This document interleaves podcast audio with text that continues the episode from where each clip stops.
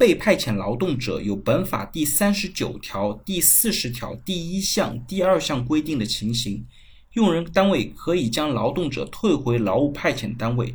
劳务派遣单位依照本法的有关规定，可以与劳动者解除劳动合同。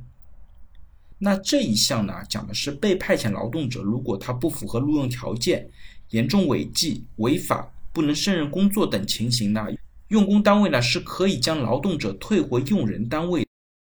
用工单位不是自己直接解除派遣员工的劳动合同，因为本身用工单位和劳动者呢，他没有一个直接的劳动合同。